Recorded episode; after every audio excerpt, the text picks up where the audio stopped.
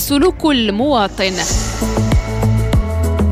برنامج إذاعي يبرز تجليات السلوك المدني ويرسخ ثقافة العيش المشترك. السلوك المواطن من الاثنين إلى الجمعة مع نادية أبرام على ريم راديو.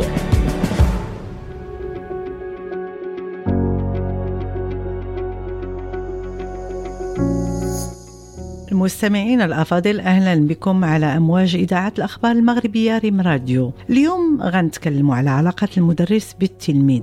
أكيد أننا جميع كنرغبوا في دراسة أبنائنا في ظروف جيدة وملائمة حتى يتمكنوا من تحقيق النجاح في مسارهم الدراسي. وجميعنا كنرغبوا يستافدوا الأبناء من تعليم جيد ومن كل الوسائل الممكنة لكتوفر لهم أجواء جيدة في القسم وفي فضاء المؤسسة اللي كيدرسوا فيها. التحولات اللي طرات على كل المجتمعات في العالم كان لها تأثير على الأسرة وعلى المؤسسات التربوية وعلى المربي وعلى المدرس وعلى التلميذ. التحولات غيرت حتى طرق الدراسة وطرق التربية داخل الأسرة. برزت مفاهيم جديدة وما بقاتش العلاقات بين الأبناء والآباء كيف ما كانت قبل وأيضا بين التلميذ والمدرس. هذه العلاقات ما بقاش كيسودها السلم والاحترام والتقدير بالشكل اللي ينبغي تكون عليه. ألم يقل الشاعر أحمد شوقي قم للمعلم وفيه تبجيلا كاد المعلم أن يكون رسولا. أرأيت أعظم أو أجل من الذي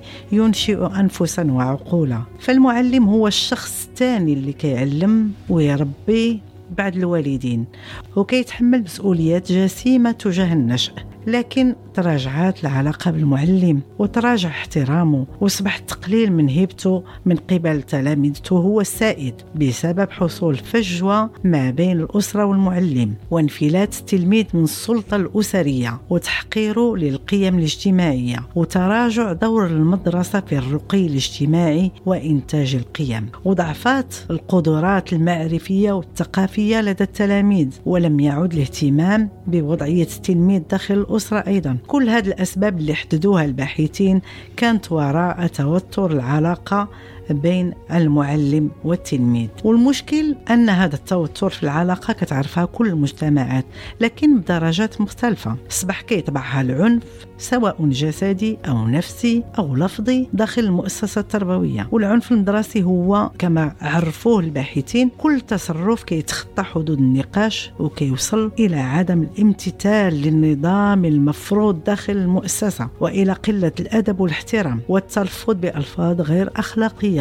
كتخدش الحياة وإتلاف ممتلكات المؤسسة وإلى الضرب والجرح اللي كيستهدف إما المعلمين أو الأطر الإدارية. وفي بعض الأحيان التلاميذ من قبل زملائهم والأخطر ما في الأمر أن الاعتداء على المعلم انتشر بشكل مخيف. وكل يوم كطلعنا مواقع إخبارية وأخرى للتواصل الاجتماعي على أخبار ضرب معلم سكين اعتداء على أستاذة بالضرب إصابة أخرى بجروح خطيرة على مستوى الوجه من قبل تلميذ واعتداء أسرة تلميذ على أستاذ تلاميذ يهجمون على مدير المؤسسة. هذا للأسف ما أصبحنا نسمعه ونقرأ عنه ونشاهده نشاهده عبر فيديوهات مصورة بالهواتف النقالة من مواقع هذه الأحداث. وكشفت إحدى الدراسات لنقابة المعلمين الدوليين أن أربعة من أصل عشرة معلمين أكدوا تعرضهم للعنف في السنوات الأخيرة. وشمل العنف الضرب والركل وإلقاء أجسام صلبة عليهم. هذا الحال كتعيش على وقعه العديد من المؤسسات التعليمية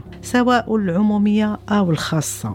لا فرق بينهما. أكيد أن هذا الوضع اللي وصل له المعلم كان له تأثير قوي على سير الدراسة لأن المعلم وجد نفسه مستهدف من تلاميذ مشاغبين لا هم لهم سوى خلق البلبلة في القسم وفي المدرسة للأسباب اللي ذكرناها.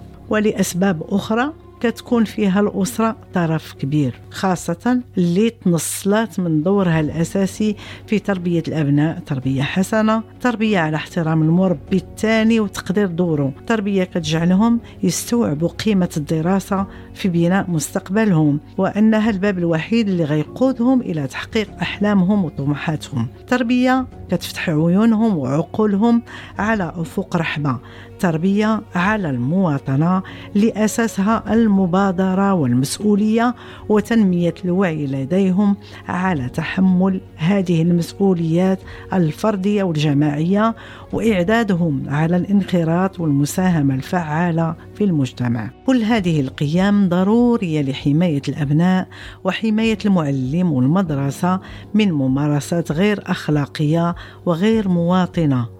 كتكون لها تداعيات على التلميذ بالدرجة الأولى ثم على الأسرة. وعلى مؤسستنا التعليمية وبالتالي على المجتمع. وكيبقى العنف في المدرسة سلوك كيتنافى مع قيم المواطنة اللي كنسعاو نكرسوها من خلال هذه المؤسسات التربوية واللي كيعتبروا الخبراء أن تكريسها ممكن يتم عبر الإنصات إلى مشاكل التلاميذ وخلق آليات لمعالجة العنف وانحراف السلوك لديهم وإبراز حدود واجبات وحقوق كل أطراف العملية التربوية. شكرا على المتابعة. كانت معكم وراء الميكروفون نادي أبرام رفقة منتصر بشتيت في الإخراج. إلى اللقاء.